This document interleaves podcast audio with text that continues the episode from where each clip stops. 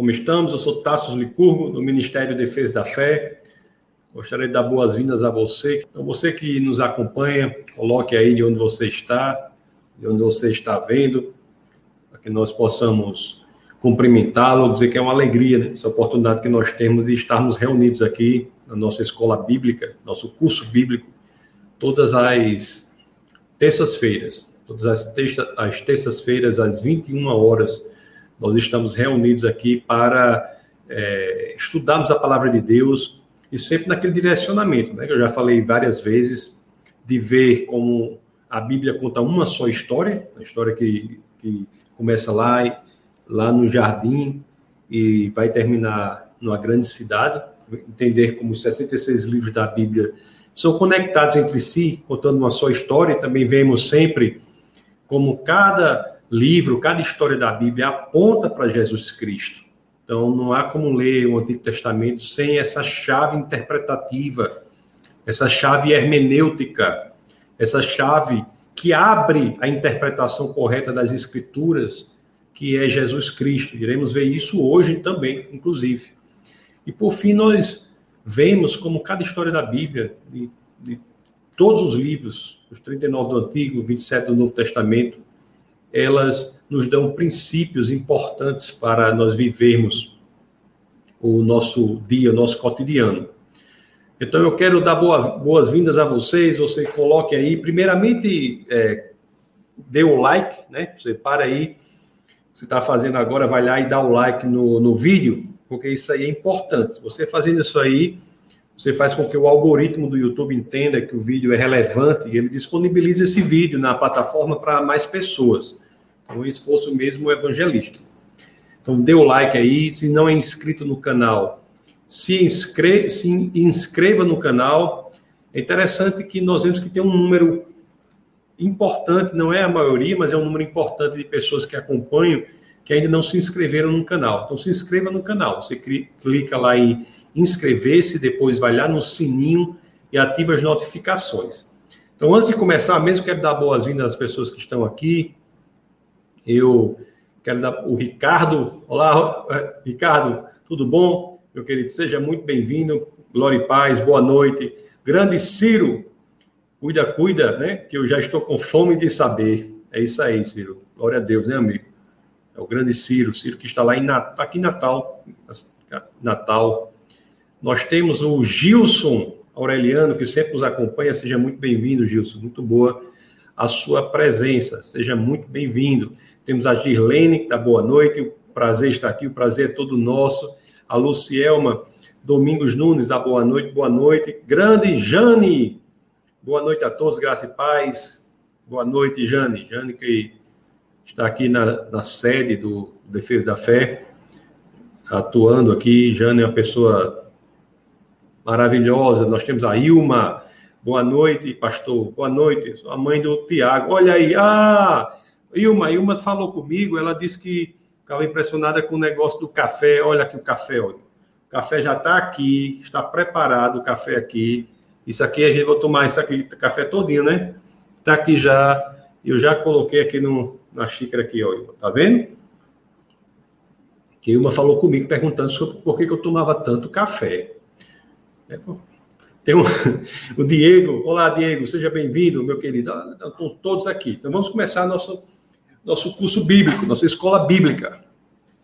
Eu falo que o, Ministério da Defesa da Fé tem a escola bíblica da terça-feira, né? Escola bíblica, as pessoas de todo o Brasil acompanham e têm a oportunidade de se aprofundarem na palavra do Senhor. Sim, quantas novidades? Sim, nós iremos trabalhar na questão do certificado para aqueles que acompanham o curso. Ainda não tive tempo de me reunir para ver como operacionalizar isso, né? Tem outras demandas que estamos resolvendo no Ministério da Defesa da Fé, mas isso será feito, já está decidido e será feito. E a outra coisa é que eu procurarei aqui terminar sempre por volta das 10h20, então das 9 às 10h20, eu procurarei sempre, sempre cumprir esse horário por volta. A gente começa pontualmente, né? Às 9 e procurarei, é, procurarei terminar às 9h20, ok? O, o, o Ciro diz, agora sei por que, que o pastor não dorme à noite. É, pode ser, viu, Ciro? Mas, mas desde criança, rapaz, que eu durmo tarde, mesmo sem tomar café, mas deve ter tido alguma coisa aí. Ok? Meus queridos, nós vamos começar o, hoje, o assunto de hoje é um assunto muito importante. Tem a ver com oferta, tem a ver com dízimo, tem a ver com prosperidade. Quer dizer, são assuntos bem delicados, né? As pessoas às vezes têm dificuldade de, de falar sobre esse assunto, de entender o que está por trás de tudo isso.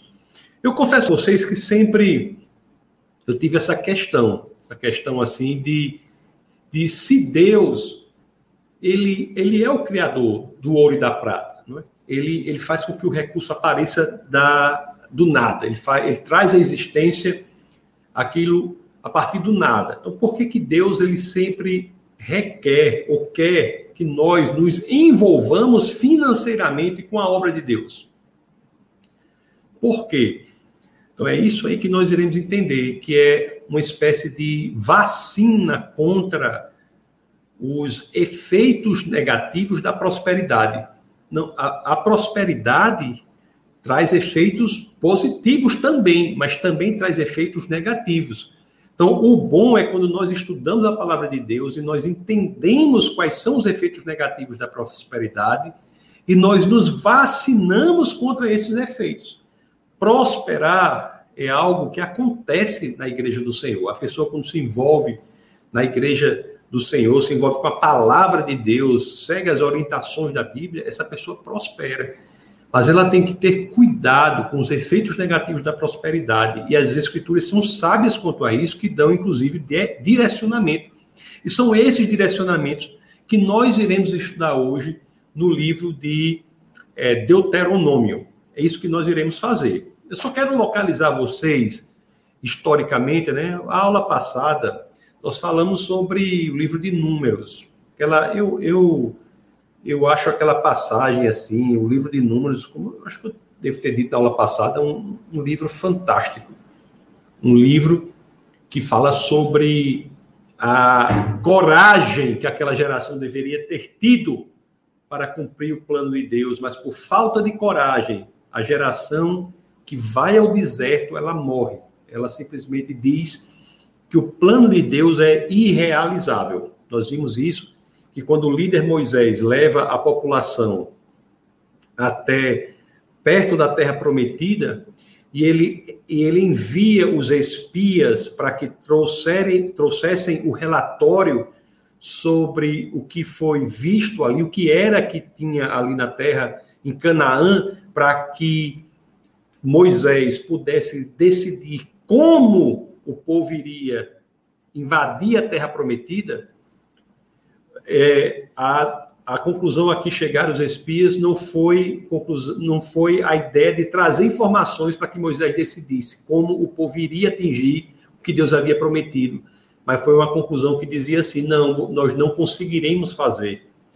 Ele trouxe a, os espias trouxeram uma informação que, de que o plano de Deus era irrealizável, não seria conseguido. Então, muitas vezes, isso, a, a, os espias menos dois, né, Josué e Caleb. Então, nós vimos assim que muitas vezes isso aí para a gente fala muito, que nós temos de ter coragem para levar adiante o plano de Deus. Muitas vezes, meu, meus queridos, se não todas as vezes, os desafios que nos são postos para realizar o plano de Deus são desafios muito maiores do que os que sabemos que podemos atingir por nós mesmos. É natural que os desafios que nos são postos para realizar o que Deus quer que realizemos sejam desafios que extrapolem a nossa percepção de nossa capacidade. Porque se é de Deus, é assim. Porque o que Deus nos propõe é, acima de tudo, que nós tenhamos coragem, tenhamos fé, confiemos no Senhor. O Senhor está conosco e é por isso que os planos de Deus são realizáveis, não pelo que nós sabemos, não pelos nossos talentos, nossa inteligência, nossa capacidade física, capacidade de trabalho, não. O plano de Deus é realizado na vida daquele que obedece ao Senhor, porque o Senhor está envolvido no processo. Deus não apenas mostra o plano, para cada um, tem um plano para cada um, mas Deus se envolve neste plano. Então, aquela geração que vai para o deserto, ela resolve não ir adiante. Interessante que no livro de Números nós temos até a passagem, né, que elas dizem assim: antes fosse que nós morrêssemos aqui no deserto. E é isso que ocorre.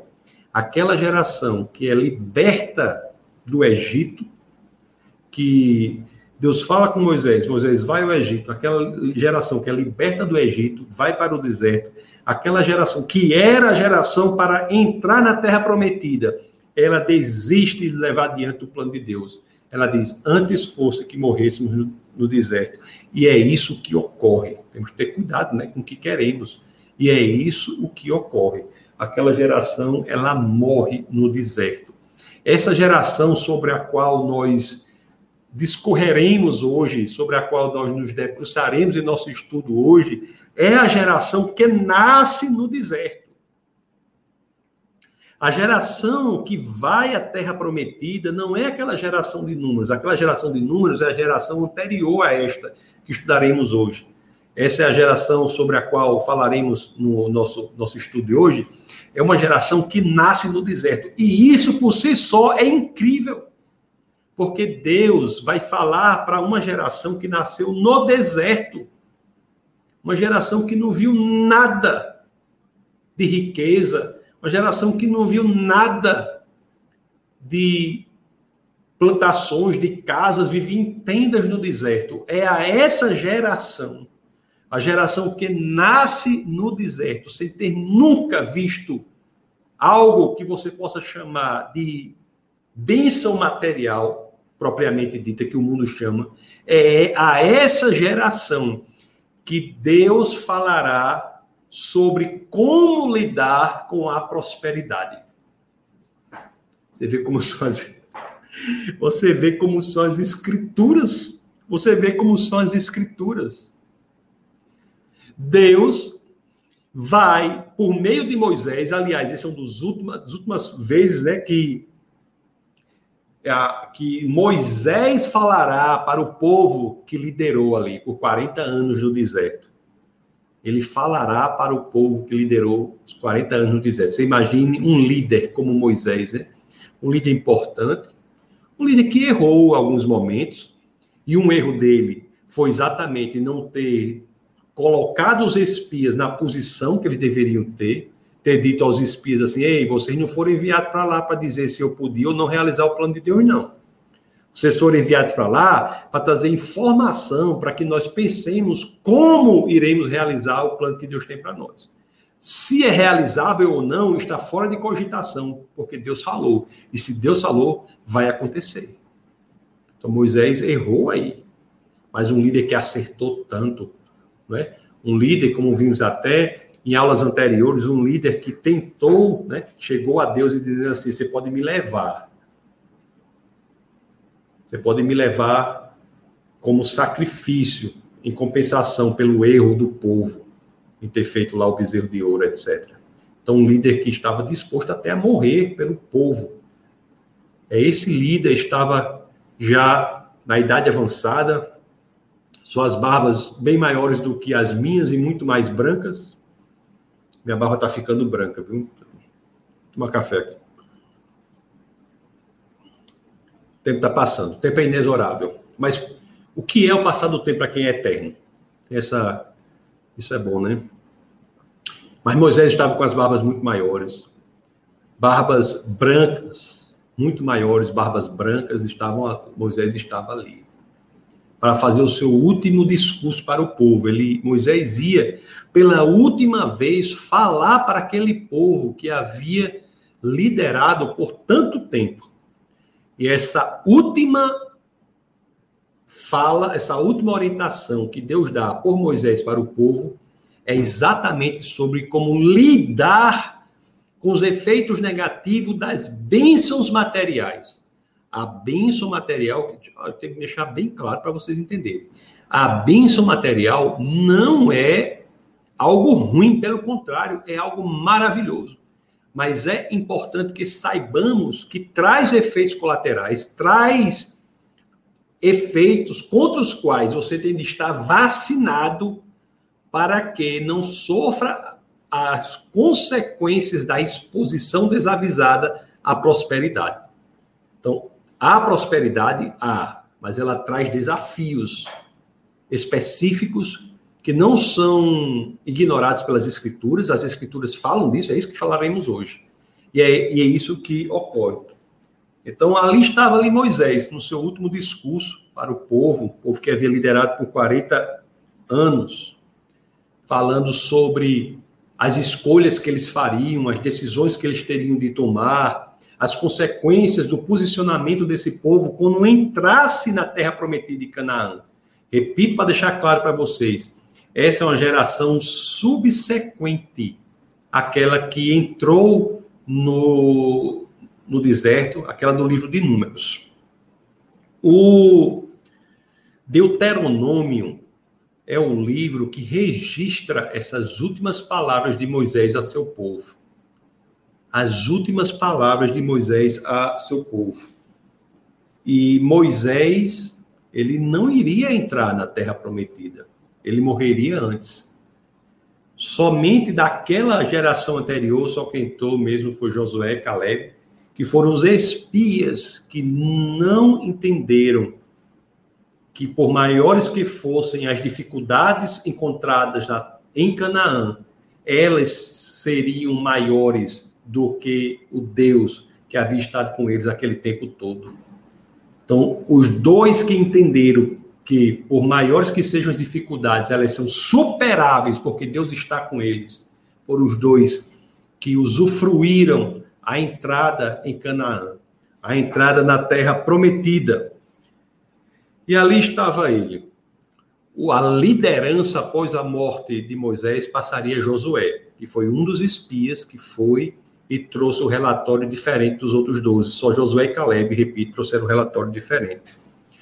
Então, faz 40 anos. Então, vamos abrir aqui Deuteronômio, no capítulo 1. Primeiro, a gente vai entrar em Deuteronômio. Vamos abrir Deuteronômio, no capítulo 1, no verso 3. Deuteronômio, capítulo 1, no verso 3. Vamos ver o que as escrituras dizem. Deixa eu compartilhar aqui com vocês. Deuteronômio, capítulo 1, verso 3. As escrituras dizem assim: No quadragésimo ano, então fazia 40 anos, no quadragésimo ano, no primeiro dia do décimo primeiro mês, Moisés proclamou aos israelitas todas as ordens do Senhor acerca deles no quadragésimo ano, a pessoa quatro décadas de liderança ali no deserto. E Moisés iria falar para eles. E Moisés vai e fala para eles, lembra eles de onde eles vieram, por onde eles passaram, onde eles nasceram, que eles, embora tenham nascido, tivessem nascido no deserto, estavam sabiam que haviam existido graças à mão misericordiosa do Senhor. Deus havia trazido a geração anterior até a fronteira da terra prometida, mas por falta de coragem eles não entraram. Mas essa nova geração tinha que decidir. Vocês vão ser como a geração anterior, que é a geração de números, uma geração perdida, uma geração que resolveu não levar adiante o plano do Senhor?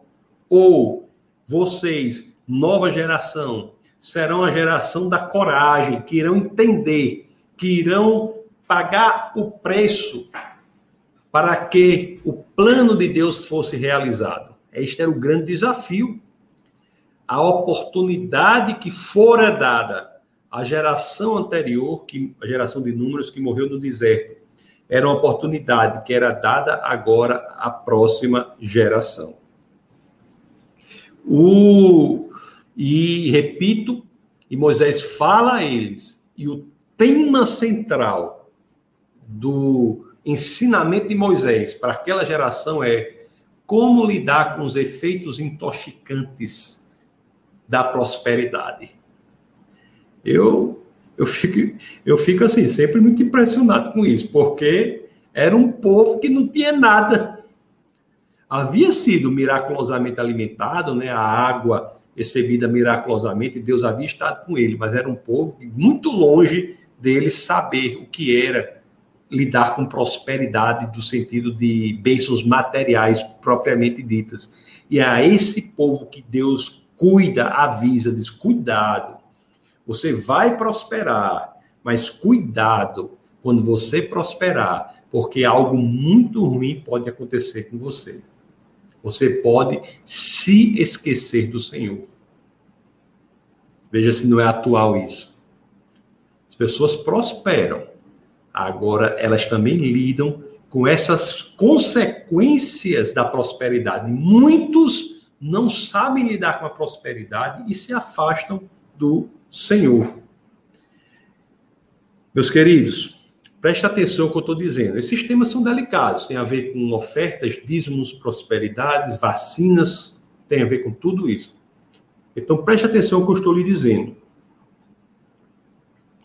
A prosperidade material é algo muito bom, mas ela tem a capacidade de, se nós não estivermos muito certos da palavra de Deus, estivermos muito centrados na vontade do Senhor, a prosperidade material ela tem a potencialidade de drenar a nossa saúde espiritual. Por quê? Porque o dinheiro, quando as pessoas prosperam, ele, o dinheiro começa a fazer promessas e muitos acham que o dinheiro pode substituir o lugar daquele que em nossa vida faz as verdadeiras promessas, que é o Senhor. A prosperidade material faz com que muitos sejam tentados a substituir o lugar de Deus, tirar Deus do lugar de Deus da, sua, da vida das pessoas e colocar o dinheiro. A prosperidade é este o sentido do ensinamento de Moisés, aquele povo que entraria na, em Canaã. Né? Canaã é uma terra que, quando eles entrassem lá, eles iam viver em casas que nunca construíram, iam colher planta, de plantações que não plantaram, e, e iam ter uma superabundância de prosperidade material. Mas a mensagem de Moisés é exatamente é essa. Cuidado para que a sua paixão espiritual não seja esmagada, aniquilada diante da prosperidade material. Repito que aqui eu estou andando em terreno muito perigoso, para que ninguém me entenda mal. Nós cremos sim na prosperidade, isso é fato. As pessoas que se envolvem no plano de Deus prosperam. Há sim prosperidade na Bíblia. Agora, eu não posso dizer a você que prosperidade é o objetivo da vida cristã, está muito longe de ser o objetivo da vida cristã. É uma consequência da obediência à vida de Deus. Nós já vimos aqui as bênçãos que são atreladas à prosperidade. Mas o que nós estamos vendo agora é o outro lado. Porque, embora a obediência traga bênçãos, as bênçãos trazem desafios que as escrituras ensinam sobre as vacinas, para que esses desafios diante da prosperidade não drenem a saúde espiritual da pessoa. E a pessoa achando que está bem porque está crescendo materialmente, na realidade está enveredando por um momento de idolatria perverso. E ao achar que o dinheiro pode substituir o nosso Senhor. Olhe, Deuteronômio é um livro importantíssimo. Deuteronômio, ele é uma cartela de vacinas contra os efeitos intoxicantes da prosperidade. Deuteronômio, ele apresenta as maneiras que devemos seguir ou os princípios que devemos aplicar à nossa vida para que nós não percamos saúde espiritual enquanto crescemos materialmente. A cultura materialística do mundo atinge ou tenta organizações, tenta igrejas, tenta tudo, mas também tenta pessoas, principalmente tenta pessoas. E as pessoas, muitas vezes, por não seguirem as orientações das Escrituras, se afastam da vida cheia de espiritualidade, cheia de Cristo, cheia de Deus, porque cedem a essas tentações materiais. É por isso que em Deuteronômio, Deus chama povo a tomar algumas vacinas, cujos princípios são aplicados até hoje, para que uma vez que façamos isso, nós não sejamos sugados pela tentação da idolatria ao dinheiro, ou, terão, ou tenhamos a nossa espiritualidade drenada pela, pelos efeitos nocivos da, da, da prosperidade. E por isso, queremos ver agora que no livro de Deuteronômio nós temos vários princípios importantes, como, por exemplo, a prática da oferta, a prática da doação, a prática de algum tipo de restrição, dependendo do que for, a demonstração do amor por Deus, a demonstração do amor pelo próximo. Esses são princípios que as Escrituras trazem para que nós saibamos lidar com o dinheiro e não sejamos destruídos por ele. As Escrituras dizem né, que o amor ao dinheiro é o pior de todos os males, ou é, ou é a raiz de todos os males. Não é o dinheiro em si, mas o amor ao dinheiro. O que é o amor ao dinheiro? É você entender que o amor, que o dinheiro é algo que deve ser colocado no lugar de Deus, porque nós amamos a Deus.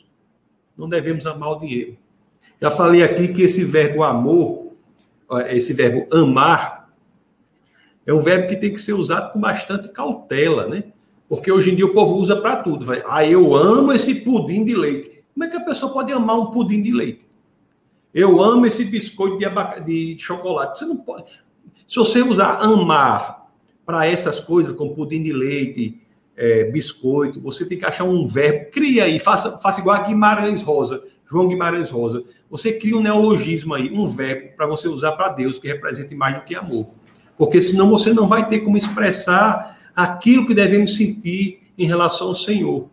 Então, o amor ao dinheiro, colocar algo no lugar daquele que deve ser genuinamente amado, que é Deus, é realmente a raiz de todos os males. Então, a primeira vacina, e aqui vamos já entender a questão do dízimo, que muita gente não entende. A primeira vacina contra os efeitos nocivos da prosperidade Está lá em Deuteronômio, no capítulo 14, no verso 22. Então vamos abrir lá, abra as escrituras. Deuteronômio, no capítulo 14, no verso 22, as escrituras dizem assim, ó. Separem o dízimo de tudo o que a terra produzir anualmente. De tudo o que a terra produzia, a terra era um meio de produção, né? daquela época, o único, hoje ainda é, mas naquela época era o único ou, majoritariamente principal meio de produção. A escritura diz: separe o dízimo de tudo o que a terra produzir anualmente. O a terra ninguém faz, ninguém constrói terra, né? A terra é um presente de Deus. É um presente que Deus deu e dá à humanidade para que o homem viva dela. E diz que tudo o que dela for produzido, tudo que o homem produzir daquilo que vem de Deus, diz, de 10% para Deus. De 10% ao santuário, como dízimo a Deus e fora isso, nós temos uma orientação também, Deuteronômio 16, 16. Deuteronômio 16, 16. Deuteronômio 16, 16. Deixa eu abrir aqui com vocês. Deuteronômio 16, 16. A escritura dizia assim, ó. Três vezes por ano. Ah, eu estou lendo em, em inglês. Três vezes por ano, todos os seus homens se apresentarão ao Senhor, o seu Deus, no local que ele escolher, por ocasião da festa dos pães sem fermento, festa das semanas e festa das cabanas, que é a festa dos tabernáculos. Mas também Olhe que isso aqui, repito, viu, pessoal? Vocês nunca se esqueçam disso. Isso aqui é orientação para um povo que nunca tinha tido nada. Primeiro, manda dizimar da terra. Ele só conhecia o deserto. É, ele, vive, ele não plantavam nada, era, eles viviam do que Deus miraculosamente dava por meio do maná. Aí, lá, que nós lemos lá em Deuteronômio 14, 22, fala do dízimo. E agora fala das festas, mas ainda diz assim, ó. Nenhum deles deverá apresentar-se ao Senhor de mãos vazias. Cada um de vocês trará uma dádiva conforme as bênçãos recebidas do Senhor, o seu Deus. Você veja que coisa incrível aí, né? Porque Deus ensinando ao povo por meio do líder Moisés, ao último discurso de Moisés, antes de estar na terra prometida, ensinando estas vacinas contra os efeitos negativos da pro prosperidade. Ninguém deve apresentar-se ao Senhor de mãos vazias. E mais uma vez, isso era dito, ensinado a um povo que nunca tinha tido nada. Não era um povo que tinha um bocado de coisa e estava falando, não. Era um povo que nunca tinha tido nada. Quando eu vejo isso em Deuteronômio, é que eu começo a entender aquela pergunta inicial que eu tinha, que eu dizia assim, mas por que, que o Senhor quer que nós nos envolvamos financeiramente com a obra de Deus, quando Ele, Deus, pode criar o que quiser, pode criar o ouro, a prata, o diamante, o que quiser. Você veja que o cuidado maior do dízimo, o cuidado maior da oferta, não é com a obra em si, porque Deus pode suprir. O cuidado e a razão principal de dízimo e oferta é com a pessoa, para que não seja destruída pelos efeitos nocivos da prosperidade material. O Deus fala por meio de Moisés a um povo sobre o que ele deve fazer com o cultivo da terra e a um povo que não tinha nem um metro quadrado de terra. Pense aí. O povo não sabia nem o que era ser proprietário de terra. Veja que esse povo nasceu no deserto, é a geração que nasceu no deserto. Todo mundo, exceto Josué e Caleb, que entram, todos os demais morrem no deserto. Os que entram lá, exceto Josué e Caleb, nasceram no deserto. Nunca sabia nem o que era ser dono de um metro quadrado de terra e Deus fala sobre o dízimo e as ofertas nas festas. Fala sobre uma terra que ainda estava nas mãos do inimigo do povo de Deus. Não é incrível isso? Vou botar aqui mais café, porque senão não. não fala sobre que ainda estava uma terra que estava nas mãos do inimigo. Olha, Preste bem atenção o que eu vou dizer para vocês aqui, o que eu vou lhe dizer para você, o que eu vou dizer para vocês aqui. Quando Deus, por meio de Moisés, fala para aquele povo que ele deverá dar a Deus da terra que o povo receberá, um povo que não sabia nem o que era ser proprietário de terra nenhuma, nunca tinha tido isso, tinha nascido no deserto. O que Deus está lembrando ao povo é o seguinte: ao você retornar para a obra de Deus, daquilo que você receberá, você será relembrado que no deserto você era sustentado claramente pelo Senhor por meio do maná. Mas não pense que quando você entrar numa cultura materialista, na cultura em que você terá propriedade, não pense que os frutos daquilo que é dado ao Senhor para você também não são dádivas de Deus na sua vida.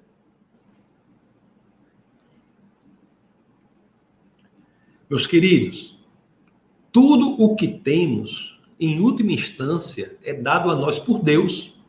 Isso era claro para o povo que vivia no deserto. Porque o povo que vivia no deserto não tinha nada. Se alimentava porque caía o pão do céu, bebia água porque a água saía da rocha. Mas quando ele entra na terra, que passa a cultivar a terra, ele é tentado a pensar que aquele cultivo não é Dom não é um presente de Deus, quando é. Como o meu trabalho, por exemplo. Não é algo que vem de mim, é um dom de Deus. O seu trabalho, a sua fonte de renda é algo que vem do Senhor. Assim como o maná era uma subsistência que vinha dele. O que Deus quer dizer que tudo o que fazemos para que possamos crescer materialmente, em última instância, provém de Deus. E ele orienta aquele povo a se envolver com o dízimo e as ofertas naquelas festas, para que aquele povo nunca passasse nem por perto dele a ideia de que algo que ele faça não tem a mão do Senhor. É incrível a lógica da doação como proteção para aquele que doa, a lógica do dízimo como proteção para aquele que dizima, é um ensinamento que tem sido perdido. Porque muitas igrejas estão desesperadas. Pelo amor de Deus, dizime, doe. Como na realidade, não, isso não é um, o dízimo não é um problema da igreja. Quando a obra é do Senhor, o Senhor supre. O dízimo não é problema da igreja. O dízimo é problema de quem não dizima, para a vida de quem não dizima. Porque ele não está se envolvendo na vacina que a obra de Deus diz, para que não seja tomado pela tentação de achar que algo que ele ganha não vem de Deus, ou achar que o que ele ganha é fruto do seu próprio braço e não da dádiva, da graça de Deus na vida de todos nós. São princípios muito importantes por trás dessas questões delicadas que precisam ser bem entendidos para que possamos prosperar de maneira correta. Existe sim prosperidade bíblica. E a prosperidade genuinamente bíblica é aquela que vai passo a passo com a vacina para não sermos destruídos pelas tentações que decorrem da materialidade, da, do dinheiro, do crescimento financeiro.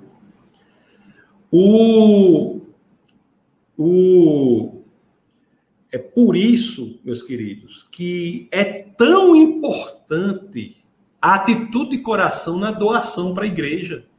Quando você vai dizimar, quando você vai ofertar. Então, muita, existe uma passagem nas Escrituras que a gente sempre diz, mas às vezes eu, eu fico pensando, será que as pessoas entendem o quão profundo isso é? Na segunda carta aos Coríntios, no capítulo 9, segunda carta aos Coríntios, no capítulo 9, no verso 7, as escrituras dizem assim. Essa, essa é uma passagem muito usada no momento de dízimos e ofertas das igrejas, né? Hoje é um assunto bem interessante esse assunto. Que, que diz assim, ó, olha o que as escrituras dizem aqui, ó.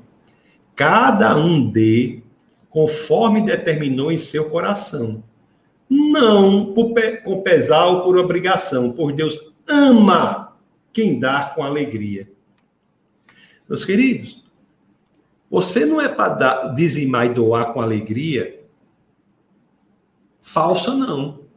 A alegria verdadeira decorre do entendimento que tudo que vem provém do Senhor.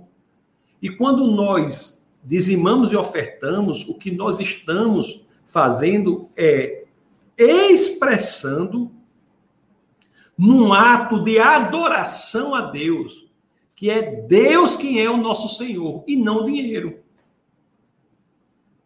Dizimar e ofertar é deixar claro que é o nosso ato de adoração é ao Senhor e não ao dinheiro. A ausência. Quem, quem olha, às vezes as pessoas assim, eu vou ter que falar com vocês. Eu sei que tenho, tenho que ser bastante aberto e claro com vocês. Tem gente que chega assim, eu em alguns lugares chega assim, eu não dizimo. Não dizime. Só é não dizimar. Eu não oferto. Não oferte. Quem é que está pesquisando quem dizima, quem não dizima, quem oferta, quem não oferta? Lá no Defesa da Fé, por exemplo, não existe isso. O maior prejudicado, ou se não dizer, o único prejudicado, é aquele que não entende que ele precisa das vacinas para não ser destruído pelo amor ao dinheiro. É um tema delicado, mas eu tenho que falar com vocês. Eu tenho que ser claro com vocês. Tenho que ser claro com vocês. O, o, o ato de adoração, do ponto de vista financeiro, se traduz neste ensinamento de Deus para, por meio de Moisés, para o povo. Interessante também uma coisa que é a seguinte: a gente dizima, isso acontece comigo, a gente dizima. Eu falo na igreja aqui, vou deixar claro, logo que eu me converti, passei um tempo sem ser dizimista, depois eu entendi isso e experimento a bênção que é ser dizimista. E há uma, uma coisa interessante que é a seguinte, por exemplo, você dizima X um mês, daqui a pouco você você vê 10% que você ganha é mais do que você você dizimou no mês anterior. Isso é sinal, sinal de quê? Se você entender o que as escrituras dizem, dizem que isso é sinal de que Deus prosperou você. E aí o seu coração, mais uma vez, é colocado em xeque. Você vai ser fiel ao dízimo ou você vai dar espaço no senhorio da sua vida para a materialidade do mundo? O dízimo é uma expressão de sua alegria ou não? Você vê como é profundo isso, né? Como é profundo. Como nos mantermos saudáveis espiritualmente numa, numa cultura fortemente materialista. Como? É isso o que Deus está ensinando. Meus, meus amados, existe um, um, um mal muito grande nos espíritos que são norteados pela busca desenfreada pelo dinheiro. Porque esses já colocaram o dinheiro no lugar de Deus. A vida espiritual está em risco. Por isso é que somos chamados a uma vida de doação, para que nós nunca caiamos na tentação de achar que servimos a outro Deus que não o Senhor. Eu vou dizer agora para vocês uma das passagens que talvez sejam mais mal interpretadas ou mais lidas ao contrário de todas as escrituras. Eu acho que alguns de vocês vão ficar surpresos quando eu mostrar aqui. Falei algumas vezes sobre ela na igreja no Defesa da Fé, pela internet, tudo, mas talvez alguns de vocês não tenham acompanhado. Eu vou, abra aí no Evangelho de Mateus, no capítulo 6, no verso 21. Mateus 6, 21. 6, 21. Preste, eu vou, olhe, abra aí, viu? Para você não achar que só na minha Bíblia está o contrário, viu? Abra aí na sua também, para você ver se, se também está do mesmo jeito na sua. Preste bem atenção aqui como é, como é que tem as escrituras aqui. Olha o que as escrituras dizem. Onde, pois, onde estiver o seu tesouro, aí também estará o seu coração. Meus queridos, quantas e quantas pessoas acham que está escrito ao contrário? Onde estiver o seu coração, aí você vai colocar os seus, seus recursos. Onde estiver o seu coração, aí você vai colocar o seu tesouro. A Bíblia não diz isso. A Bíblia não diz isso. É tão, as escrituras são tão profundas, né? A Bíblia não diz isso. O que a Bíblia diz é: onde estiver o seu tesouro, aí também estará o seu coração. Meus queridos, nunca caia mais no erro de você achar que os seus recursos financeiros seguirão o seu coração. O que as escrituras dizem é que o seu coração seguirá onde estão os seus recursos financeiros.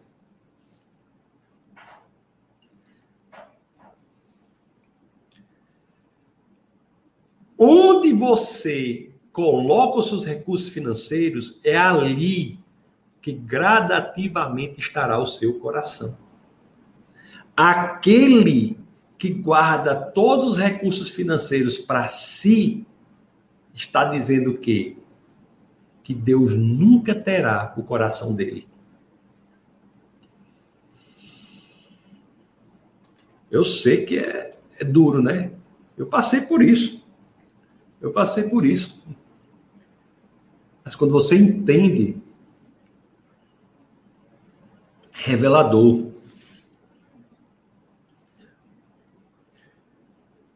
Uma outra coisa que as escrituras dizem é o seguinte. Vou passar mais rápido sobre isso. Espero que vocês tenham entendido. Qualquer coisa, coloque nos comentários a impressão de vocês, se vocês não achavam, se era o contrário. Quantos acham o contrário, né? Mas as escrituras são um raio-x da alma, né? As escrituras, elas penetram o nosso ser. Doar ao Senhor é uma bênção, é um privilégio.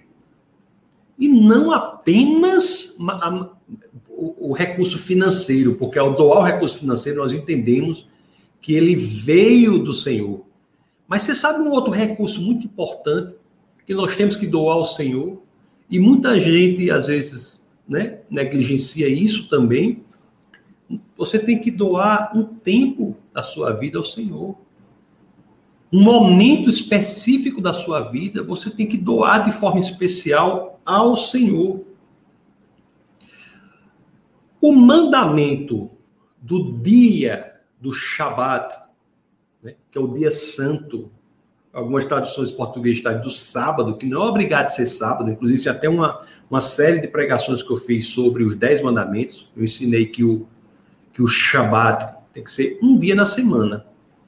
Vou estar lá em Êxodo, vamos, ter, vamos ler Êxodo, deixa eu abrir para vocês aqui. O mandamento é do Shabat é um ensinamento de que não apenas temos de nos envolver financeiramente, mas também existe o tempo que temos que doar ao Senhor. Em Êxodo capítulo 20, verso 8, as escrituras dizem assim, né? A tradução está errada, mas assim, lembra-te do dia de sábado. O certo é, lembra-te do dia do Shabat, para santificá-lo. Trabalharás seis dias e neles farás todos os seus trabalhos mas o sétimo dia é o sábado, ou é o Shabat, dedicado ao Senhor, o teu Deus. Neste dia não fará trabalhos, etc, etc. Meus queridos, o princípio aqui é muito importante. Nós vivemos numa cultura tão materialista que não só fala do dinheiro, mas fala também do tempo fala também do tempo. Por exemplo, você quer que todo mundo esteja disponível, o supermercado tem que ser aberto sete dias por semana, 24 horas. É o que você quer. Você quer que todo mundo seja disponível o tempo todo. É uma cultura das 24 horas, sete dias por semana. Onde há espaço para o Senhor, uma cultura materialista dos 27, das 24 horas e 7 dias por semana. Onde há espaço para o Senhor nessa cultura das 24 horas por dia, 7 dias por semana? Onde há? Preste bem atenção ao que eu vou lhe dizer aqui, viu? Às vezes eu digo para algumas pessoas defesa da fé, daqui, de outros lugares, mas eu tenho que deixar claro para você. Se você trabalha de domingo a domingo, o dia todo, você está errado. Você está errado. Você tem de separar um dia em especial para o Senhor.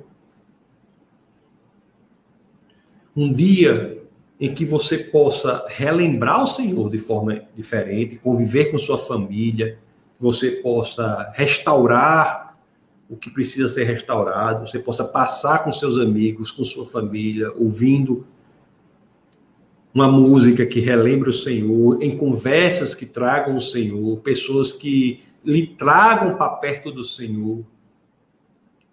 Se você não faz isso, você está errado. Você está flertando com a possibilidade de ser escravo de uma cultura materialista das 24 horas por dia, sete dias por semana.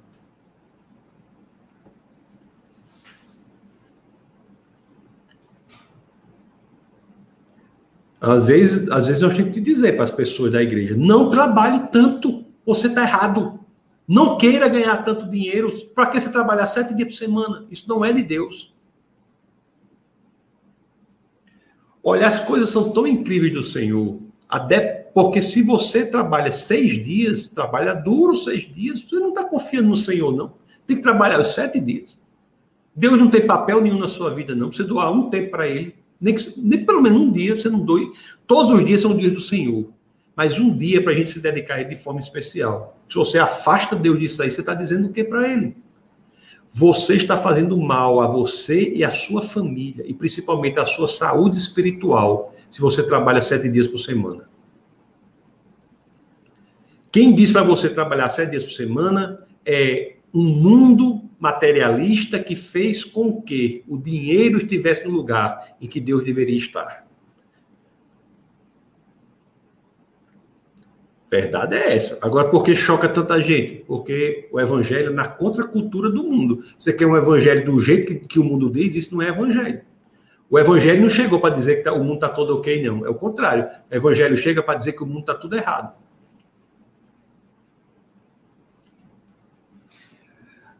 A orientação da dependência do Senhor é tão grande de você, por exemplo, reservar um período em, sem sete períodos, você trabalha seis e reserva um especial para ele, que eu vou ler lá em Levítico para você, no capítulo 25. Olhe o que Deus diz a Moisés lá no Monte Sinai, para ele ensinar o povo, que nunca tinha tido terra nada, né? Deixa eu abrir aqui para você Levítico. Porque essa, essa ideia de, de, um, de um período em sete, né? Seis trabalhando em um período de sete, é só, não era só da semana, não, até para a própria terra. Sim, deixa eu abrir aqui. Le, deixa eu abrir aqui. Levítico 25. Levítico 25. 25, 1. Cuidado, meus queridos. Se você é de Deus, Deus é o seu Senhor. Deus é que dita as regras. Deus confie no Senhor. Olha o que diz aqui Levítico no, no 5. Porque esse tempo aí, de, não era só da semana, não, era também da, da terra, da fonte de renda deles. Olha o que Deus diz. Rapaz, não sei não, viu? As escrituras são impressionantes mesmo. Vou tomar, vou tomar até um pouquinho mais de café. Vou, vou encher mais café. Vocês que gostam de café, vão dizendo aí. Vou encher aqui mais café para a gente ler isso aqui.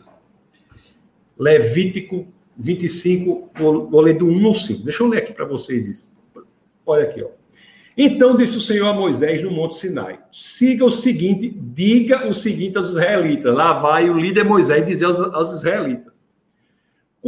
E está dizendo para um povo, que, que eu tenho que repetir isso para vocês entenderem. Imagine Deus falando isso para um povo que nunca tinha sido dono de um metro quadrado de terra nunca tinha sido dono de um metro quadrado de terra. Olha, olha aqui que diz o Senhor. Quando vocês entrarem na terra que lhes dou, a própria terra guardará um sábado para o Senhor, guardará um Shabat, um período para o Senhor. Durante seis anos, semeiem as suas lavouras. Seis anos para trabalhar na terra aparem as suas vinhas e façam a colheita de suas plantações. Aí o, o 4 diz o quê? Mas no sétimo ano a terra terá um shabat de descanso, um shabat dedicado ao Senhor. Seis anos trabalhando e o sétimo ano para fazer o quê? Não semeie as suas lavouras, nem apare as suas vinhas não colham o que crescer por si, nem colham as uvas das suas vinhas, que não serão podadas. A terra terá um ano de descanso.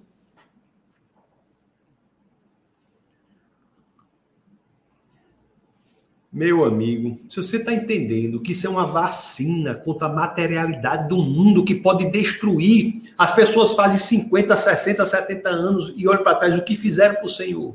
Tem gente que diz assim: eu vou me dedicar ao Senhor quando eu me aposentar. Por quê? E agora vai fazer o quê?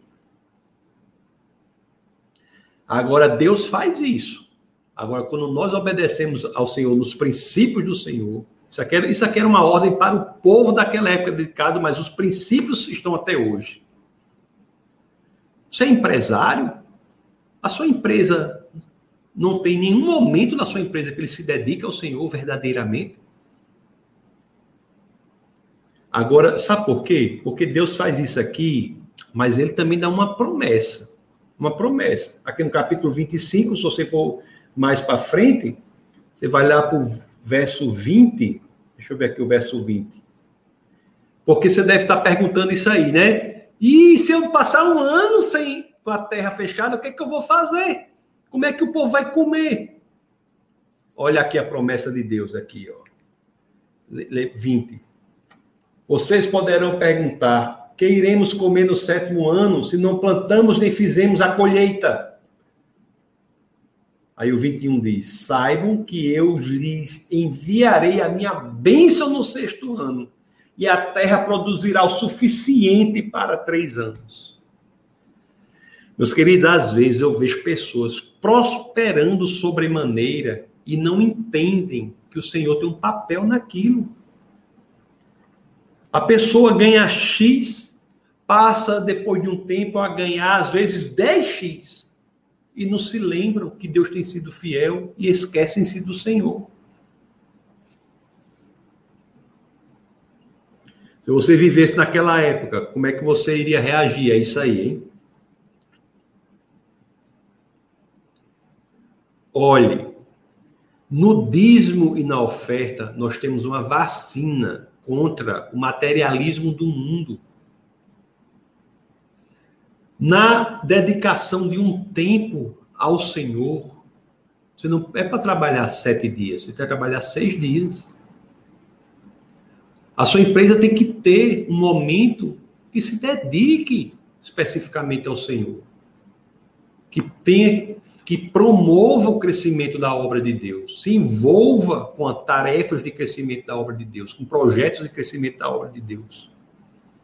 Quando fazemos isso, nós temos a vacina contra outra tentação da prosperidade, que é a ganância.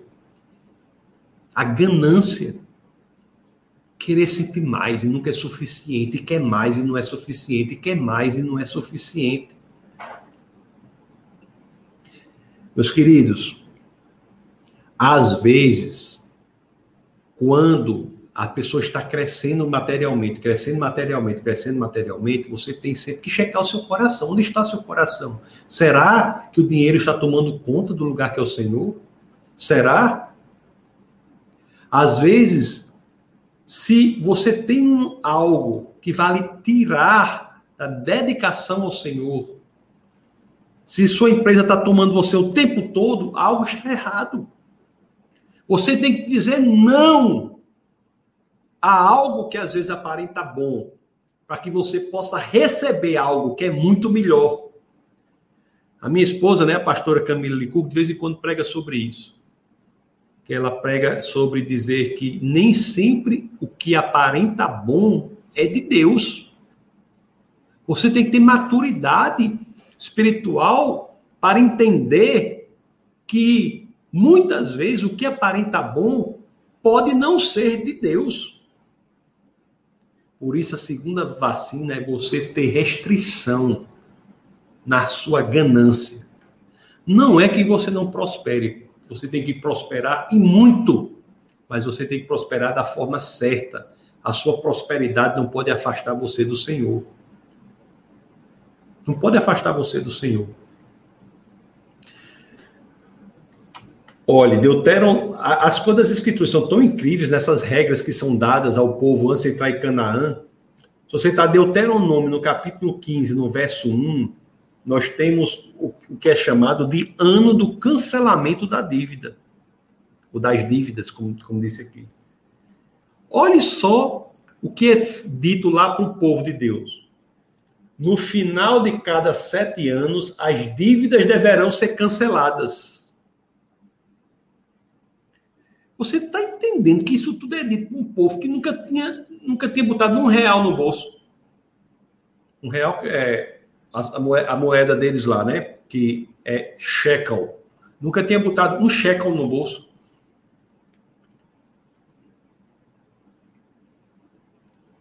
Oh, se você for aqui o verso 7 e 8, o que é que diz as Escrituras? Se houver algum israelita pobre em qualquer das cidades da terra que o Senhor, o seu Deus, lhe está dando, não endureça o coração, nem feche a mão para com seu irmão pobre. Ao contrário, tenha a mão aberta e empreste-lhe libera, liberalmente o que ele precisar.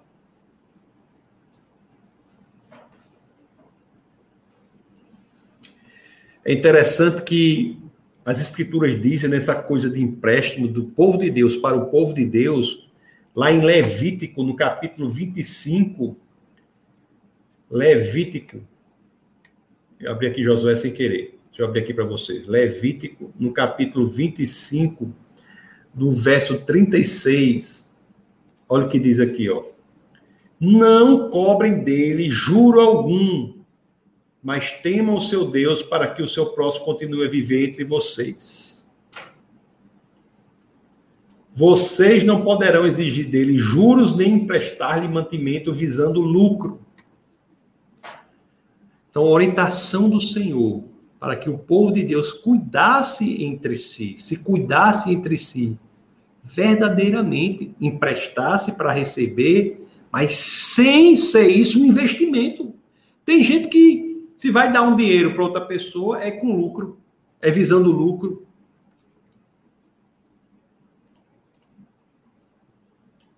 Está nas escrituras. Não quer dizer, meu querido, que a pessoa se receber, a pessoa tem a obrigação de pagar. Tem que pagar. Lá na carta aos Romanos, na carta aos Romanos, no capítulo 13, no verso 8, as escrituras dizem assim, ó: isso é obrigação do cristão, viu? Que às vezes diz assim, ó. Hum, porque tem gente que tá pensando, ah, então eu vou pedir emprestado não vou pagar, né? Porque diz aqui, ó. Não devam nada a ninguém a não ser o amor de uns pelos outros, pois aquele que ama o seu próximo tem cumprido a lei. Esta, é esta é a orientação. Pagar os débitos é uma forma de honrar o Senhor. Está dando testemunho. Se alguém foi beneficiado por um empréstimo sem juros, não pode querer levar vantagem disso e não pagar, tem de pagar. Mas o que é mais interessante aqui, né, nas escrituras, é que tem esse, esse ano que eu falei de cancelamento dos débitos. Isso daí tem uma razão teológica muito profunda. Isso que está lá em Deuteronômio, no capítulo 15, no verso 2. É o chamado ano do cancelamento das dívidas. Olha o que diz aqui, o que diz o verso 2. O 1 um e o 2. No final de cada sete anos, as dívidas deverão ser canceladas. Nós já lemos. Ao 2. Isso deverá ser feito da seguinte forma: Todo credor cancelará o empréstimo que fez ao seu próximo. Nenhum israelita exigirá pagamento de seu próximo ou de seu parente, porque foi proclamado o tempo do Senhor para o cancelamento das dívidas. Você está entendendo qual era a lógica das Escrituras para o povo que iria viver sobrenaturalmente ali? Que Deus estava ensinando por, por aquela, aquelas normas era que as pessoas que haviam vivido sobrenaturalmente do maná, agora, ao entrarem na terra prometida, ao se depararem com a prosperidade abrupta com a qual não estavam acostumados, porque não haviam vivido nisso em nenhum momento da sua existência, não poderiam deixar que isso os dominasse. Tinham de viver de uma forma que a dependência de Deus não fosse abalada pelas tentações decorrentes da prosperidade material, do crescimento financeiro. Amar a Deus sobre todas as coisas, amar o próximo como a si mesmo. E essas expressões são relativas à forma como lidamos com as finanças. E o amor ao próximo está ao ajudá-lo e aqueles que se receberem algum empréstimo em pagar de volta o empréstimo.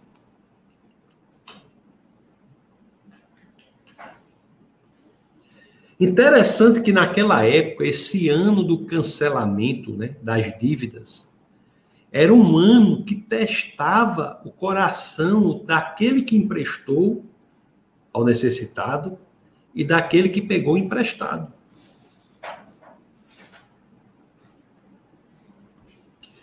Olha o que diz aqui no capítulo 15, no verso 9, o que as escrituras dizem. É, testava o coração, porque é o que diz aqui o verso 9. Cuidado, que nenhum de vocês alimente este pensamento ímpio. O sétimo ano, o ano do cancelamento das dívidas, está se aproximando e não quer ajudar o meu irmão pobre. Ele poderá apelar para o Senhor contra você e você será culpado deste pecado.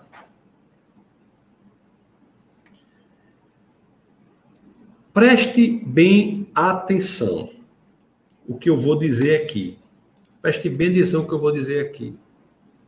Vamos imaginar que nós vivêssemos numa lei dessa daí. O que é que nós iríamos dizer? Como é que nós iríamos, iríamos gostar disso ou iríamos não gostar? Isso era o teste do coração.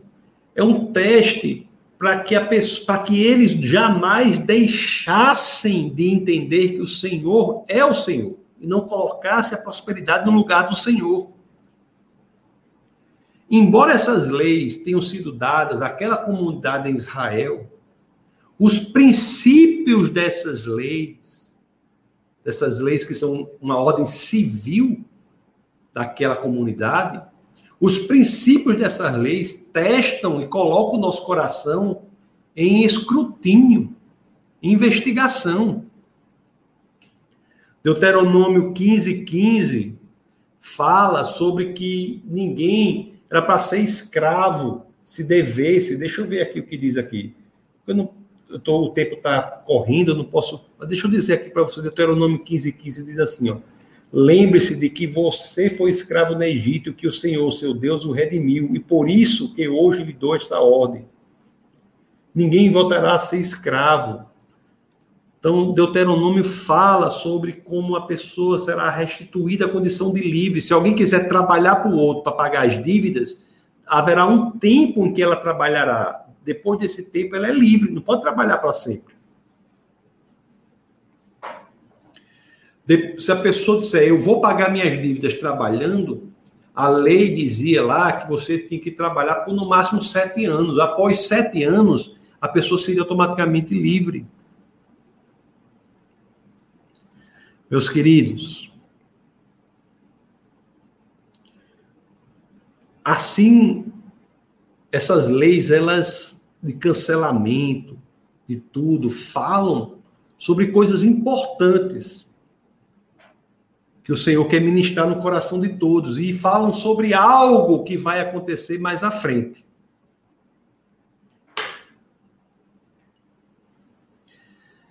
Porque muitas dizem assim, muitas pessoas dizem assim: eu gostaria de trabalhar, eu gostaria de viver sob essas leis, sobre a égide, o domínio dessas leis, sim ou não?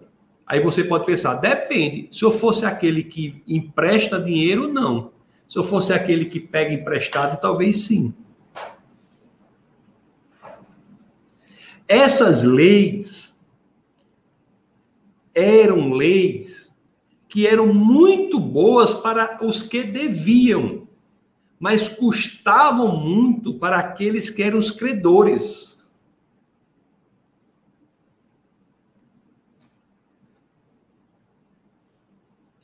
Por isso que muito do que ocorre aqui nunca veio a existir efetivamente em Israel. Aquela lei que nós vimos, que a terra que tinha que descansar um ano, nunca foi cumprida. Nunca foi cumprida. Nunca foi cumprida. Eu, por exemplo, não conheço nenhuma obra que faça referência ao cumprimento desse ano de descanso da terra. Eles não cumpriam nada. E uma coisa interessante sobre isso é que na segundo livro de Crônicas, só para vocês prestarem atenção. Olhe, olhe, quando o povo entra na terra prometida, recebe essas leis de Moisés, de Deus, né, por meio de Moisés. Entram lá sob a liderança de Josué. Eles eram para ter cumprido isso tudo, mas quase nada ali é cumprido. E a da lei especificamente não é cumprido. E se passam aí muitos anos, né? Passam aí, é, passam 70 anos que deveria essa lei ter sido cumprida. A 70 vezes 7. 70 períodos de sete anos, em que um desses anos a terra não deveria, deveria ter sido deixada para não produzir nada. Então, 70 vezes 7 anos passam sem que isso seja observado.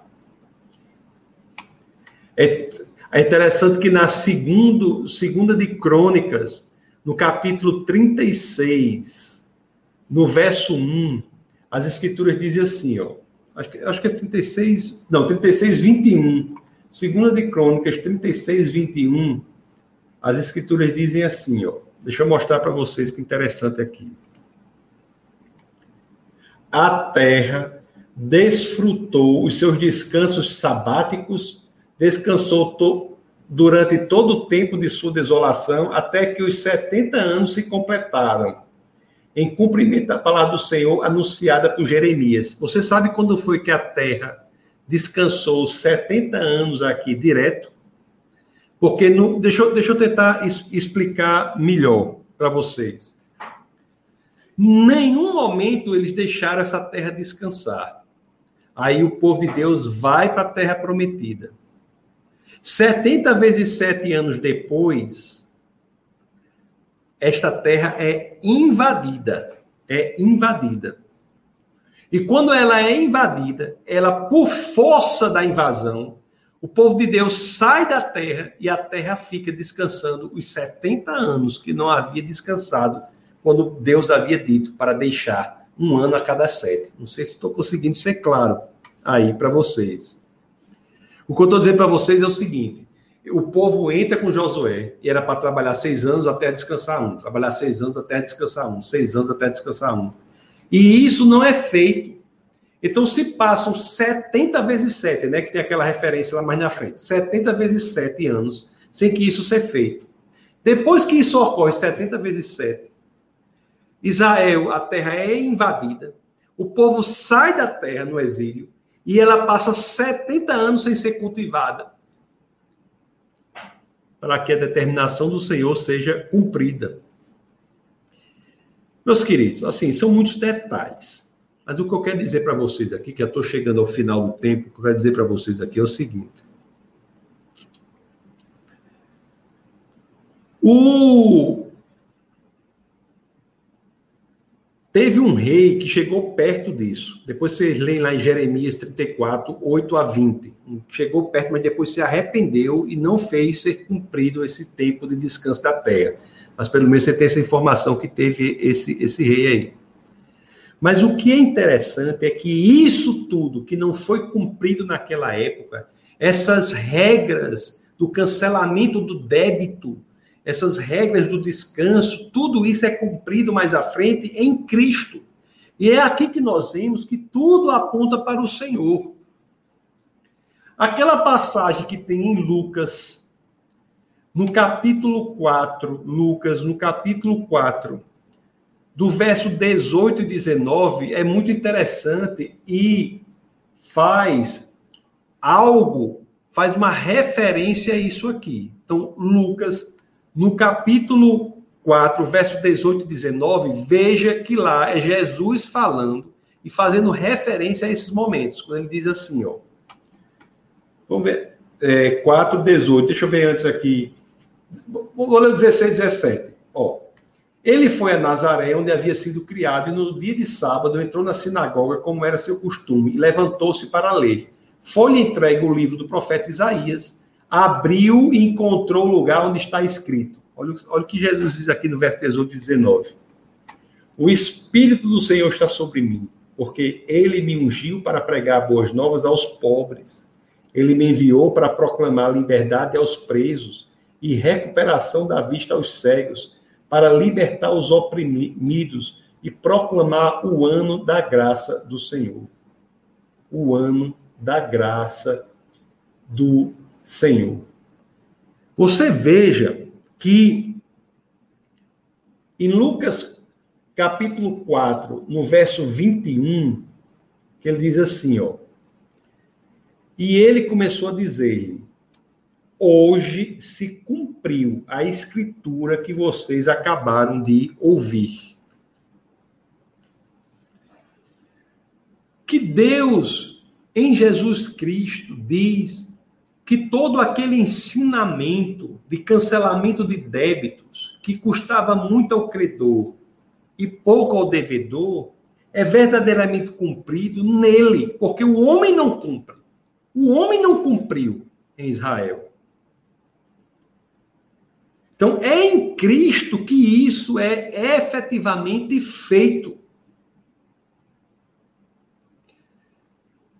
É em Cristo que temos os nossos débitos cancelados, que temos a herança restabelecida. Cristo, que é o credor, cumpre a lei que era muito custosa para o credor e pouco para o devedor. E ele cumpre essa lei com um custo que é equiparável ao derramamento do sangue de Jesus Cristo. Veja que toda aquela ordem jurídica que Deus dá a Moisés por meio que Deus dá ao povo por meio de Moisés, que você deve ter pensado, mas isso aí é muito bom para muito bom para o devedor, mas para o credor é horrível. É muito custoso para o credor. Como é que pode um credor querer cumprir isso? Aí Cristo diz: é nele que essa lei é verdadeiramente cumprida. Essa lei, que era uma lei de vacina contra a prosperidade, os efeitos negativos da prosperidade, que fazia com que Jesus, Deus, nunca perdesse o seu lugar.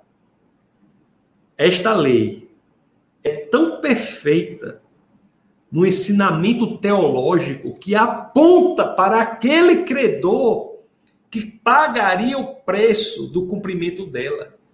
A lei que é custosa para o credor e mansa para o devedor é cumprida em Cristo Jesus. Em Cristo, todos os seus débitos são cancelados. Em Cristo, a sua herança celestial é restabelecida. Cristo cumpre a lei pagando o preço para que nós, os devedores, tenhamos o nosso débito cancelado.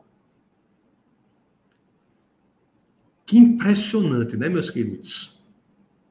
Que incrível! Toda aquela estrutura jurídica que nós não tivemos tempo de nos aprofundar muito, mas você começou a notar, dizer, rapaz, isso aí, isso aí é o credor é horrível, o devedor é bom. Essa lei se realiza naquele que diz: Eu não vim para abolir a lei, mas para cumprir. Jesus vem como o Deus, que é o credor, que vem para pagar o preço, cancelando a nossa dívida. Para encerrar, meus queridos, que eu estou com esse compromisso de vocês de ir até 10 e 20, depois eu vou aqui rapida, rapidamente para os comentários, já pode ir colocando aí os comentários, observações que você quiser.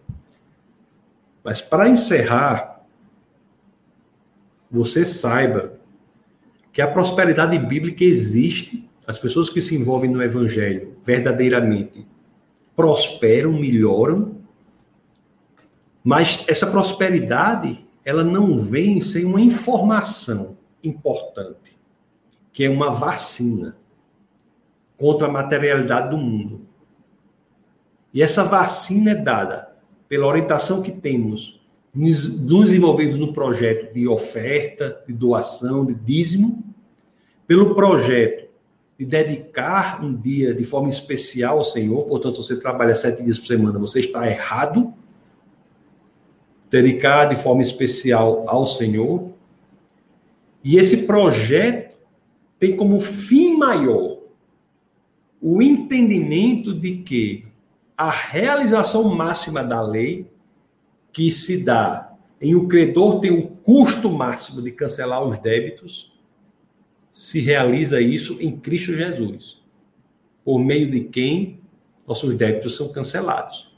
Então, seja lá o que você tenha feito, jamais deixe que, que o dinheiro seja o seu senhor e entenda que quando Deus é o nosso Senhor, nossos débitos são cancelados e encontramos a herança celestial em Cristo Jesus. Eu espero que vocês tenham entendido, né? Eu estou tentando é, tentando resumir no tempo aqui. Então já são 10 e 22 vou passar aqui para as perguntas, você pode colocar já os comentários. Na próxima aula, nós iremos ver como nós vimos aqui como buscar saúde espiritual numa cultura materialista. Próxima aula, ainda no livro de Deuteronômio, e vocês quiserem, você já pode ler o capítulo 19, que será o principal que iremos falar sobre ele na próxima aula. Nós iremos ver como podemos buscar a santidade numa cultura que leva ao mal. Em Deuteronômio nós iremos ver isso. Então, deixa eu ler aqui alguns comentários. É... Deixa eu ver alguns comentários aqui. Espero que sejam. São 10 e 23 então vou ler os comentários rapidinho aqui a gente já encerra aqui. Então, nós temos pessoas em muitos lugares comentando. Deixa eu ver aqui.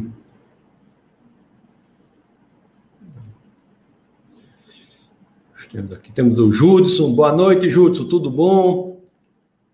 Pastor Marcos aqui assistindo, boa noite. Edilza, boa noite, Edilza. O, o, Diego diz: a prosperidade é perigosa, a pessoa se sente autossuficiente a queda é rápida. Exatamente, Diego, exatamente isso daí. Porque a prosperidade faz com que nós coloquemos, né? Algo no lugar de Deus. Ela, a prosperidade não é ruim, ela é boa, ela é bíblica. Mas, como tudo deve ser feito da maneira bíblica, né? com as vacinas que as próprias escrituras ensinam. Por isso que é importante dizimar, ofertar. Vocês têm até a oportunidade também de ofertar, ofertar aí se assim acharem interessante. A Simone dá boa noite, boa noite, ofertar os projetos. Oi, Simone, boa noite. João diz. Oi, João, grande João Francelino. Pastor Marcos, vamos deixar os likes. Pessoal, deixa os likes aí, isso é importante, viu? Jocélio Maia, dá boa noite, boa noite, meu querido. Ainda, diz, ainda bem ter chegado uma terça-feira com mais conhecimento. Isso aí, muito bom mesmo.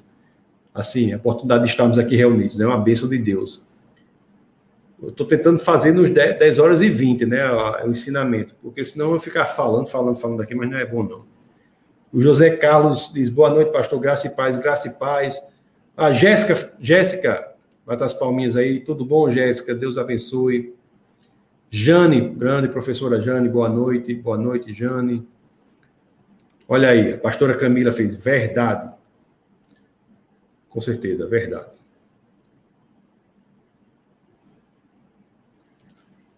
Pastor Marcos, a prosperidade do povo de Deus não se mede pelo que se acumula, mas pela ausência de necessidades. É verdade. Também pelo fato de não colocarmos a materialidade como Senhor né, da nossa vida, mas Deus como Senhor. Tem um, discorda de mim porque é retardado, é o nome do perfil. Ai, engraçado. Gostei desse nome de perfil. Discorda de mim porque é retardado. Tá certo. Pai do Senhor Jesus para todos. Estudo bíblico maravilhoso. Assembleia de Deus, Recife, Pernambuco. Amém, meu querido. O Antônio diz verdade, verdade. Rafael diz: Eu estou vivendo isso no momento, pastor. Não foi algo intencional, mas hoje me vejo engolido por essa cultura. Mas não é preciso ser assim, né, Rafael? Não é necessário que continue assim. Nós temos que buscar nas escrituras exatamente a força e o direcionamento para nadarmos na contracultura, na contramão do mundo. Deus, ele nos chama a vivermos de outra forma. E Deus, ele honra aqueles que obedecem ao Senhor. Então, fa... E interessante que nessa coisa do dízimo, né? É uma promessa que vem, que é uma, é uma orientação que vem com promessa também, né? Eu, eu, eu falo, é o que eu digo para vocês, eu passei muito tempo para ser dizimista. Assim, quando eu me converti, não foi logo depois. Foi de um tempo que eu me entendi, né? Eu fui dizimista. E, e realmente, realmente nós vemos a mão do Senhor. Nós vemos a mão do Senhor. O Caio diz assim, ó. Quanto mais delegamos a posição de realizar promessas ou sonhos ao dinheiro, mais ele toma lugar de Deus no nosso coração. É verdade, Caio. E, e, outra coisa também que é verdade é o seguinte, né? O dinheiro, assim como Deus, faz promessas, mas só Deus é fiel para cumprir tudo o que ele promete. O dinheiro não cumpre, não, né? Tem tanta gente que tem tanto dinheiro e vive vida, vidas miseráveis, né? O, os, o, o grande problema da contemporaneidade, da atualidade, questão de depressão, questão de ansiedade crônica, essas doenças terríveis, elas acometem, em sua maioria, as classes mais bem favorecidas financeiramente. Então, assim, o dinheiro por si só, ele não cumpre as promessas dele. O dinheiro é um instrumento para que possamos potencializar o que Deus colocou em nosso coração. Não pode ser Deus. Discorda de mim diz assim: Pastor, isso está cada vez mais difícil meio cristão. Infelizmente, tem muito cristão que não paga suas dívidas, escandaliza o evangelho perante os ímpios. Isso é verdade. Infelizmente é verdade. Eu sempre digo, né? O fato de alguém ser cristão, diz, diz, o fato de alguém se dizer cristão não é garantia de nada. O cristão nós conhecemos pela forma como ele vive, a forma como ele age. É verdade que tem algumas pessoas que passam, às vezes, por dificuldades momentâneas e tal, mas tem muita gente que tem um estilo de não querer pagar as dívidas. Isso não é de Deus. Tem total razão, viu? Já se diz, né? O fato de você estar numa igreja não faz de você um cristão, assim como o fato de você estar na garagem não faz de você um carro. A Ilma, Ilma diz assim, glória a Deus, ensino muito esclarecedor. Amém, Ilma. Glória a Deus por isso. Glória a Deus por isso. Sendo muito esclarecedor. Discorda de mim, faz like, like, like. Isso aí, pessoal. Bota esse like aí. O Gilson, aula abençoada. Glória a Deus, Gilson. Que bom que você gostou. Grande Cris. Olha aí, Cris. Botou amém aí. Grande professora Cris. Pastor, essa dívida perdoada por Jesus é financeira ou espiritual? A dívida é, são os nossos pecados, Ciro. Os nossos pecados. Nós, nós temos. Né? Nós nos afastamos de Deus, pecamos contra Deus. Um pecado é uma ofensa contra Deus, né? E ele, e ele que é o credor, ele paga o preço. Ele perdoa, é, cancela os débitos. São os nossos pecados espiritual. Pastor Marcos diz assim, Pastor Tasso, se hoje não temos mais as vacinas do ano do perdão das dívidas, como equilibrar o ter com o não ser possuído pelos que têm? Nós não temos as vacinas do ano do perdão das dívidas, né? nós, temos os, nós temos os princípios com não ser. O ter com não ter. É, o, quem, quem tem pode também ser, né? Quem tem pode também ser. Assim, existe. Eu conheço pessoas que têm muita. Eu conheço pessoas que têm muita, muitos recursos materiais também e não são dominados pelo dinheiro. O fato de a pessoa ter recursos materiais não quer dizer que ele automaticamente é dominado. Né? Nem, nem foi isso que o pastor Marcos quis dizer, mas eu estou só esclarecendo. Mas os recursos materiais fazem com que a pessoa seja tentada a colocar o dinheiro no lugar de Deus. E aí é o início da destruição. As vacinas são princípios que nós devemos ter para não sofrermos isso. E as vacinas quais são? Ofertar, dizimar, dedicar um tempo ao Senhor. Essas são as vacinas, para que não sejamos engolidos por isso. O Diego diz assim, pastor, como evitar fazer do dízimo uma forma de barganha? Entendendo que não é forma de barganha. Barganha, ninguém barganha com Deus. Como é que você vai barganhar com alguém que é autossuficiente? Alguém que é a perfeição em si? O que você pode oferecer a Deus? Você que eu digo assim, qualquer pessoa, o que é que eu posso oferecer a Deus? O que é que Diego pode oferecer a Deus? O que é que nós podemos oferecer a Deus? O que temos de Deus é por amor dele. Ele é amor. Teve uma aula aqui sobre o amor que nós aprendemos. Deus nos ama porque Deus nos ama. Amar é uma expressão da personalidade de Deus. Deus nos ama porque não nos ama porque não, Deus não nos ama porque fazemos algo por ele, porque de nada precisa. Então, o dízimo não é barganha. Eu vou dizimar 100 para receber mil. Eu vou dizimar mil para receber 10 mil. Isso não está nas escrituras. Isso não está nas escrituras. Eu vou ofertar X, isso não está nas, nas escrituras. Você dizima 10% do que você recebe como um ato de adoração a Deus, entendendo que tudo o que chegou às suas mãos provém dele. E quando você dizima, você está dizendo assim: este recurso material não é o meu Deus. O único e verdadeiro Deus é o meu Deus. Isso aqui é uma bênção de Deus na minha vida. E o dízimo é uma vacina que é estabelecida por ele para que nós não, não nos esqueçamos disso.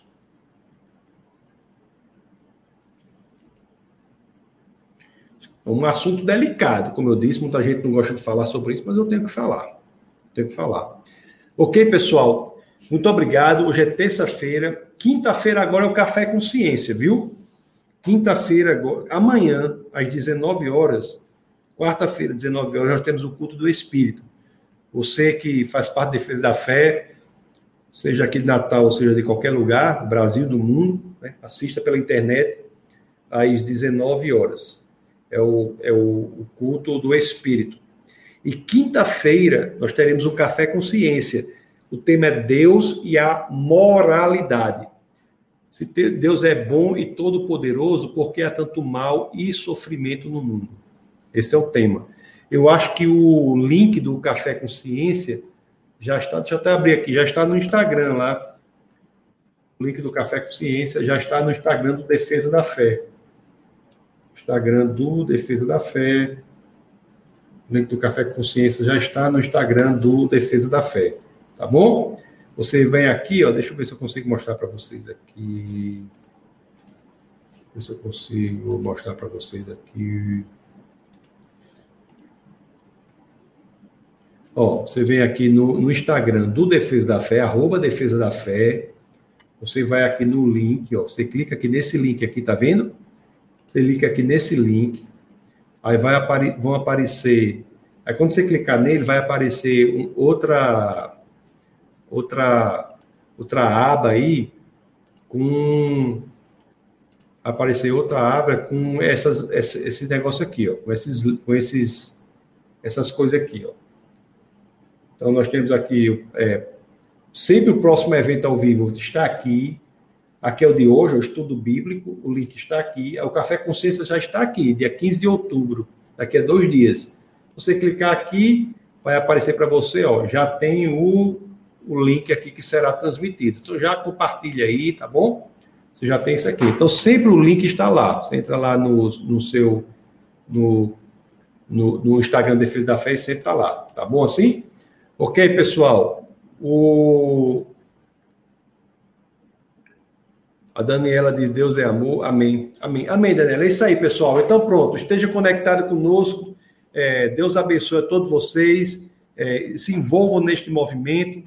É muito importante né, que nós estejamos crescendo. Vamos fazer aí a questão do certificado do curso. Já estamos pensando sobre isso. Aqui sempre a aula, sempre até 10 e 20. Depois tem esses 15 minutinhos aqui de, de leitura dos, dos das mensagens, de um bate-papo, assim, se você quem puder ficar, continua. Quem não puder, já vai saindo. E também vamos já, estamos vendo também a questão, viu, de algum, de vamos ter algumas novidades para algumas cidades.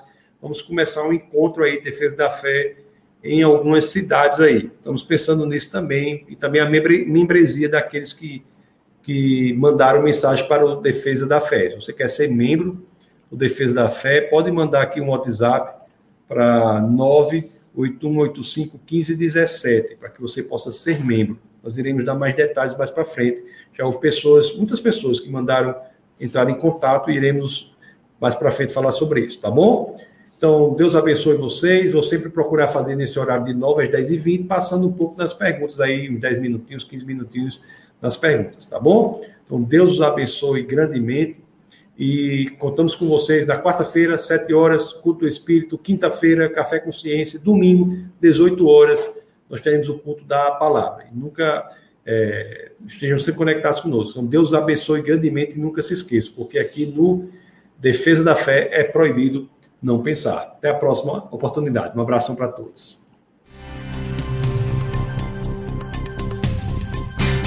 Essa foi uma produção do Ministério Internacional Defesa da Fé, um ministério comprometido em amar as pessoas, abraçar a verdade e glorificar a Deus.